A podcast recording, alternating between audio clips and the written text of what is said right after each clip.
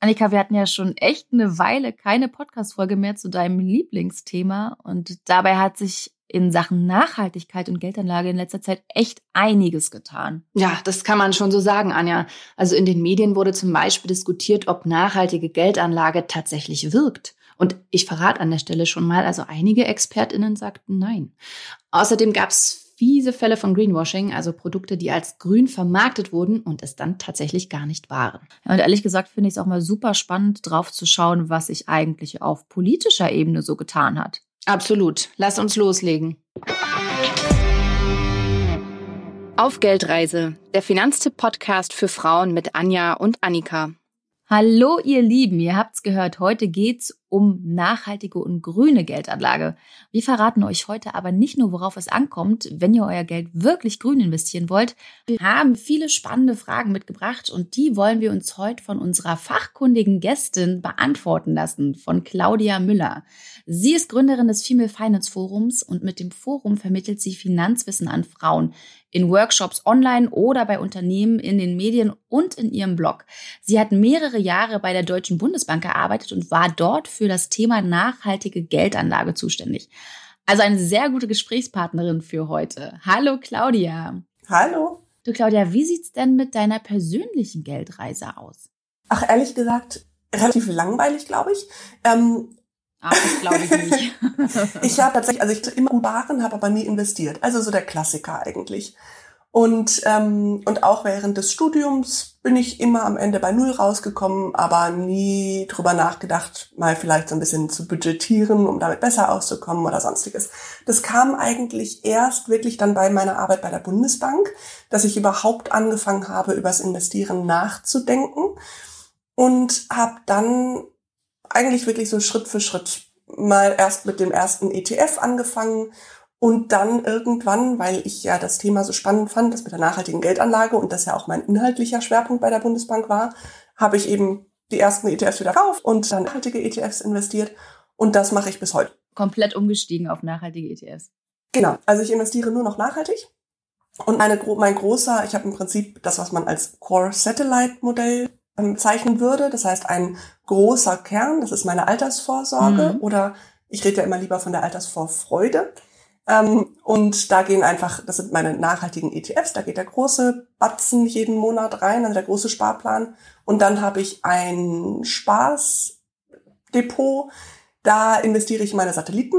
Und das sind dann ähm, thematische ETFs oder auch Einzelaktien in Unternehmen, die ich wichtig finde, sei es zum Thema Frauengesundheit, sei es zum Thema ah. Fahrradmobilität, Fleischersatzprodukte, also alles so Themen, die ich für zukunftsfähig erachte und die ich für wichtig befinde. Na, also ich fand das tatsächlich schon ziemlich spannend, du. Also nichts mit langweilig. Ja, mir ist Nachhaltigkeit auch super wichtig und deswegen ist mir eben das Thema heute, also nachhaltige Geldanlage, auch super wichtig. Und ich möchte einfach nicht, dass mein Geld in Kinderarbeit fließt und zugegeben, also seit dem Krieg in der Ukraine sehe ich Waffen- und Rüstungsindustrie irgendwie auch mit ein bisschen anders, anderen Augen. Aber ja, mein Geld, ich möchte trotzdem irgendwie nicht da investieren und ich möchte eigentlich, dass mein Geld lieber was Gutes tut, also erneuerbare Energien voranbringt oder ähm, das soll in Unternehmen fließen, die sich für Gleichberechtigung stark machen. Ja, also nachhaltige Geldanlage ist für mich der richtige Weg, aber es gibt da so einen Aspekt, der mich dann doch zum Grübeln bringt. Also hat es wirklich einen Effekt, wenn ich grün investiere, Claudia?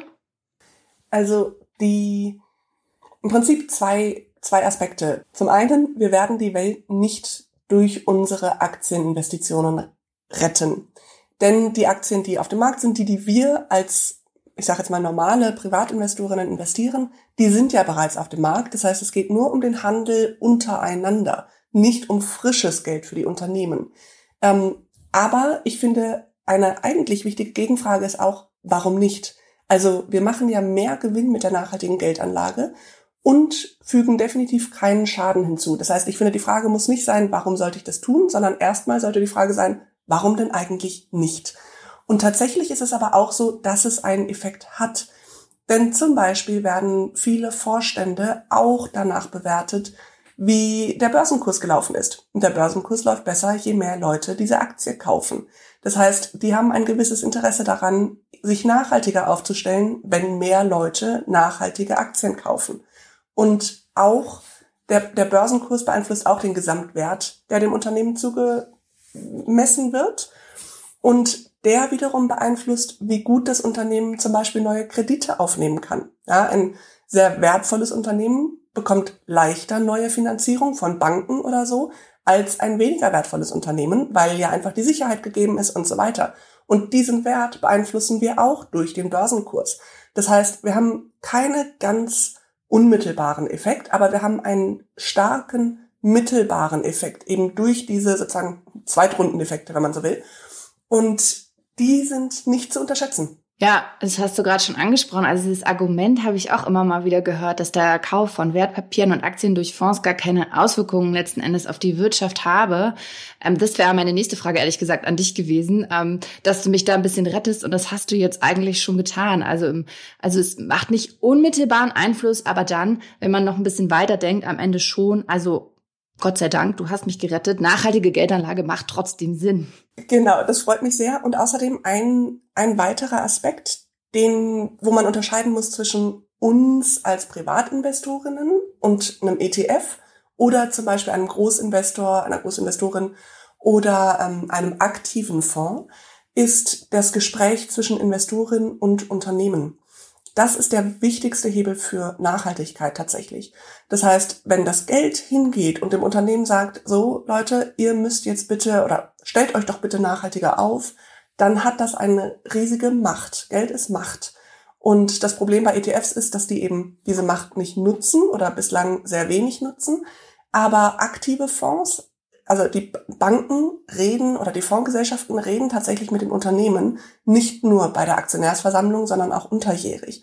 Und das ist tatsächlich ein sehr wichtiger Hebel. Und den haben wir eben auch als Aktionärinnen. Und wie gesagt, so als wenn ich jetzt eine Aktie von einem Unternehmen habe und da sind halt leider Millionen da draußen, dann ist es im Zweifelsfall, fällt meine Stimme nicht so sehr ins Gewicht. Aber selbst als Einzelaktionärin habe ich das Recht, eine Rede zu halten bei der Aktionärsversammlung. Also das sollten wir nicht unterschätzen, wie wertvoll dieses Aktionärsrecht tatsächlich ist. Du sag mal, wie ist das denn? Also du meintest ja gerade bei, bei ETFs wird das nicht so sehr genutzt. Wie kriegen wir es denn hin, dass das mehr auch mehr genutzt wird? Das, also es kommt zunehmend, dass die, dass auch BlackRock zum Beispiel sich teilweise positioniert oder auch die europäischen ähm, Anbieter von ETFs sich positionieren. Ich glaube, dass wir da einfach tatsächlich den politischen Wandel, einfach die Vorgaben brauchen, dass es nicht sein darf, dass Geld in die schlimmsten Verschmutzerunternehmen fließt oder Kinderarbeit. Ja, warum qualifiziert sich ein Unternehmen als nachhaltig, weil es Kinderarbeit verbietet? Sollte das nicht eigentlich der Standard sein? Ja. Ähm, ja. Also ich finde, da brauchen ja, wir echt einen absolut. Wandel. Komplettes Gegenteil. Nachhaltigkeit muss der Standard sein. Dafür brauchen wir die Politik. Und dann natürlich eben an den, an den Spitzen der Unternehmen, und zwar jetzt in dem Fall tatsächlich der Finanzunternehmen, brauchen wir die Leute, denen das Thema wichtig ist und die das Thema vorantreiben. Und auch glaubwürdig. Hast du, weil du es jetzt gerade erwähnt hast, schon mal dein Recht in Anspruch genommen und tatsächlich mal äh, eine Rede gehalten selber? Ich selber noch nicht, weil ich eben nicht viele Einzelaktien habe. Ich habe hauptsächlich ETFs und dann geht das nicht. Ich war aber mal bei einer Hauptversammlung und das war extrem spannend. Das war, ist schon, das war vor Corona, also muss 2019 wahrscheinlich gewesen sein. Da hatte ich eine, eine, eine Vollmacht, die ich bekommen habe von jemandem, damit ich da hingehen darf. Und war bei der Hauptversammlung der Deutschen Bank. Und ich habe keine Rede gehalten, aber Luisa Neubauer war da.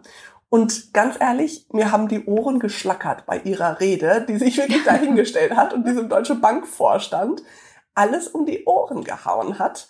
Ähm, das war schon sehr beeindruckend. Und der Vorstand muss zuhören und der muss auch darauf reagieren. Und das ist echt, also ich meine, das ist für die ja auch unangenehm, wenn plötzlich 95 Prozent der Fragen aus dem Publikum irgendwie in die Nachhaltigkeitsrichtung gehen. Da merkt man natürlich auch, mhm. also nach Luisa Neubauer kam dann ein älterer Herr, der gesagt hat, dass er es gut findet, also auch Aktionär einfach, und er hat dann erzählt, dass er es gut findet, dass die Deutsche Bank zum Beispiel bei diesem ganzen Gender-Gedöns nicht mitmacht. Mhm. Ja, der hat halt auch ein Rederecht.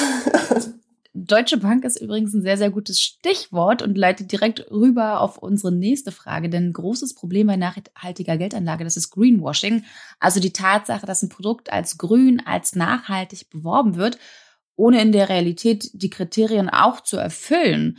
Und besonders präsent ist bei mir der Greenwashing-Skandal bei der DWS im vergangenen Jahr. Also die Verbraucherzentrale Baden-Württemberg hat Deutschlands größte Fondsgesellschaft, DWS, eine Tochter der Deutschen Bank, ähm, wegen des Verdachts auf Greenwashing verklagt. Was war da genau los? Im Prinzip genau das, wovor wir uns alle fürchten. Nachhaltigkeit ist kein geschützter Begriff. Das heißt, die, die Deutsche Bank hat sich hingestellt und behauptet, sie hätten einen wahnsinnig nachhaltigen Fonds aufgelegt und dann hat man reingeschaut und der war einfach nicht nachhaltig. Und das ist tatsächlich im letzten Jahr, also seit der EU-Taxonomie, noch mal ein paar Mal aufgekommen, weil die Taxonomie es auch etwas schwieriger gemacht hat, das irgendwie ähm, einzuhalten, beziehungsweise also hat natürlich zu mehr Transparenz geführt, aber gleichzeitig irgendwie auch zu Angst auf der Bankenseite, ähm, weil man nicht genau weiß, wie man das jetzt eigentlich also genau umsetzen soll. Und, und ja, also ich meine, im Prinzip, wie gesagt, das ist, äh, die Deutsche Bank hat halt behauptet, sie hätte einen nachhaltigen Fonds. Dann hat man reingeschaut und hat festgestellt, der ist einfach nicht nachhaltig. Das war im Prinzip das, was passiert ist. Und was haben Sie als nachhaltig verkauft, was letztendlich nicht nachhaltig war? Es waren hauptsächlich Unternehmen, die, also so typisches Beispiel Clean Coal. Ähm, das heißt, hm. ja, das war dann vielleicht ein Filter bei dem Kohlekraftwerk, aber es ist halt immer noch ein Kohlekraftwerk. Und ja. ähm, also das war so der, der Hauptskandal, dass behauptet wurde, eben es seien grüne Unternehmen. Und dann hat man reingeschaut und hat festgestellt, dass der CO2-Ausstoß dieser Unternehmen einfach nicht gering ist, sondern im Gegenteil. Also was ich ganz spannend finde, dass du gerade meintest, dass die EU-Taxonomie das auch unter den Unternehmen schwer macht, das richtig in Anführungszeichen auszulegen. Wäre es dann nicht sinnvoller, eine einheitliche Definition endlich mal zu haben vom Nachhaltigkeitsbegriff und das auch direkt irgendwie zu verknüpfen mit der EU-Taxonomie und das irgendwie wirklich greifbar zu machen für alle? Auf jeden Fall. Ähm, das wäre wäre total gut. Das Problem ist, dass im Zweifelsfall schon wir drei in diesem Gespräch es nicht schaffen, ähm, eine einheitliche Definition zu finden. Und auch wirklich, also die Definition gibt es ja und die ist auch relativ standardmäßig von wegen äh, Generationengerechtigkeit. Ja, zukünftige Generationen sollen es genauso gut haben wie heutige lebende Menschen. Okay, und das ist natürlich jetzt auch sehr schwammig, wenn man mal genau, genau, genau, das ist halt total schwammig. Das heißt, was machen wir daraus? Hm. Und dann, also als so ganz, ganz offensichtliches Beispiel, wenn man nach Frankreich geht, dann werden die dir sagen, dass Atomenergie die grünste Energiequelle überhaupt ist, weil sie halt so wenig CO2-Ausstoß mhm. hat. Ja. Okay. Wenn du nach Deutschland schaust, dann wird lieber das Kohlekraftwerk weiter bedient statt die Atomenergie. Das heißt, also da auf zu einer auch nur europäischen Regelung, geschweige denn internationalen Regelungen und Definitionen zu kommen, das erfordert einfach noch ein paar Jahre Diskussion, befürchte ich. Ja, weil wir jetzt schon hier mehrfach den Begriff ähm, EU-Taxonomie angesprochen hatten. Ähm, vielleicht noch mal ganz kurz erklärt, was es ist. Also es ist ein von der Europäischen Kommission ausgetüftetes System, das dafür sorgen soll, private Investitionen, also dein und mein Geld, in nachhaltige Wirtschaftsaktivitäten zu lenken, um damit den Kampf gegen den Klimawandel letzten Endes zu unterstützen. Ähm, Claudia, aber vielleicht kannst du es noch ein bisschen genauer erläutern und auch mal sagen, welche Kriterien jetzt konkret in der Taxonomie festgehalten sind. Gerne. Also es geht wirklich ganz gezielt um das Thema Klimawandel. Das heißt, also Nachhaltigkeit ist ja eigentlich breiter als das. Es gibt auch noch soziale Nachhaltigkeit und so. Und bei der Taxonomie geht es um die Umwelt, um den Klimawandel. Das heißt, wir haben zum einen Klimaschutz, aber auch das Thema Anpassung an den Klimawandel, denn der ist ja schon längst im Gange. Ähm, es geht um das Thema Wasserverbrauch, Meeresressourcen und so weiter. Das heißt, da, äh, dass wir einfach nachhaltig mit den ganzen Wasserressourcen umgehen. Äh, Kreislaufwirtschaft gehört da auch mit rein. Ähm, Umweltverschmutzung, also nicht nur Klima, sondern eben auch die Umwelt. Ich sag mal, äh, die Abwässer einfach in die Flüsse leiten oder so, solche Geschichten. Und ähm, Biodiversität, Ökosysteme. Das heißt, das sind so die sechs Aspekte von, von dieser EU-Taxonomie, die festgelegt werden. Und es wird jedes einzelne Unternehmen eigentlich darauf analysiert, ob es einen Beitrag leistet zu mindestens einem dieser Ziele und dass es keinen Schaden, also dass es nicht gegen eines dieser Ziele äh, konkret arbeitet. Also es reicht nicht, wenn ich ähm, meinetwegen ganz viel spende oder Bäume pflanze, aber auf der anderen Seite die Meere verschmutze, dann würde ich da nicht reinkommen. Also würde ich diese Kriterien nicht erfüllen. Und, ähm, und es geht dann schon auch, also ein bisschen spielt das Soziale auch mit rein oder die Unternehmensführung. Das heißt, so ein paar Mindestkriterien für Sicherheit, Arbeitsschutz müssen auch erfüllt sein. Also bei zum Beispiel Unternehmen, die für die Stromproduktion verantwortlich sind und das Ganze machen mit Solarpanelen, mit Wasserkraft oder Windkraft, da gibt's dann sozusagen Daumen hoch. Genau. Richtig? Genau. Und auch sowas wie äh, Personen- oder, oder äh, Güterzugverkehr ohne direkten CO2-Abgasemissionen, das habe ich gelesen, das gilt auch als klimafreundlich. Ne? Also da kann man dann das schon mehr oder weniger einordnen und klassifizieren dank der Taxonomie. Genau, das hilft sehr. Und dann ist natürlich immer so ein bisschen die Frage, wie weit geht denn das? Also beispielsweise schaue ich mir auch an, wo und unter welchen Arbeitsbedingungen die Züge produziert werden. Oder schaue ich mir nur an, wie sie dann in Deutschland meinetwegen oder in der EU ähm, fahren, also funktionieren, operieren das sind alles so diverse Feinheiten. Da gibt's ja dann jetzt auch zum Beispiel das Lieferketten-Transparenzgesetz oder so in die Richtung, ähm, was dann eben wirklich beeinflussen soll, dass wir nicht nur hier vor Ort schauen, sondern eben auch in der ganzen Lieferkette, wie die Produktionsbedingungen sind. Das, da versteht man dann schon, warum es gar nicht so einfach ist, das überhaupt zu messen und auch zu belegen als Unternehmen, in welchen, also ob ich da reinpasse oder nicht. Ja, ich muss aber sagen, also ich hatte große Hoffnung eigentlich in die Taxonomie gesetzt und habe dann so ein bisschen den Glauben daran verloren, als Atomkraft und Gas dann als nachhaltig eingestuft wurden. Und ja, Zukunft, also zukünftig profitieren Gas- und Atomkraftwerke von Investitionen in Klimafonds. Irgendwie geht das bei mir nicht zusammen. Wie ist das bei dir? Ja, also geht mir ähnlich, muss ich gestehen. Ich glaube, was ich Wovon ich überzeugt bin, ist, dass wir nicht die eine große Lösung finden werden, sondern wir müssen Schritt für Schritt gehen. Das heißt, wenn das heißt, dass wir jetzt sagen, okay, wir sind gerade in einer Zwischensituation, wir erlauben Gas für fünf Jahre oder für drei Jahre nachhaltig, also dass sie dort investiert sein können und dann schauen wir wieder weiter.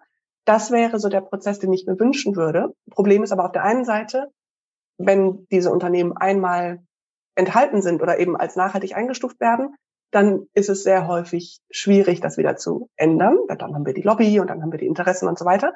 Und außerdem als Investorin möchte ich ja eigentlich langfristig denken. Das heißt, das darf sich auch tatsächlich nicht zu schnell ändern.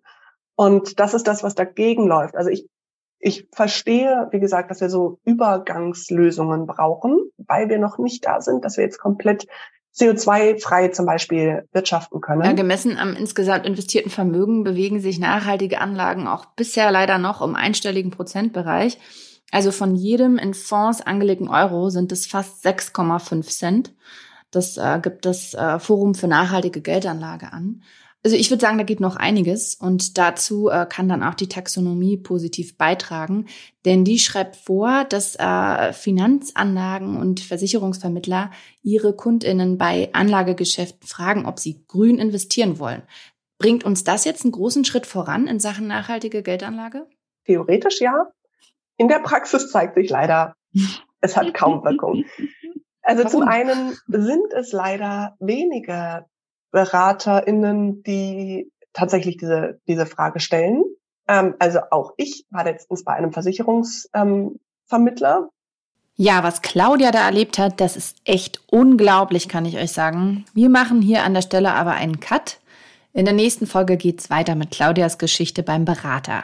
Sie verrät uns außerdem, wie wir uns vor Greenwashing schützen können und in was wir investieren können, wenn uns ETFs nicht grün genug sind.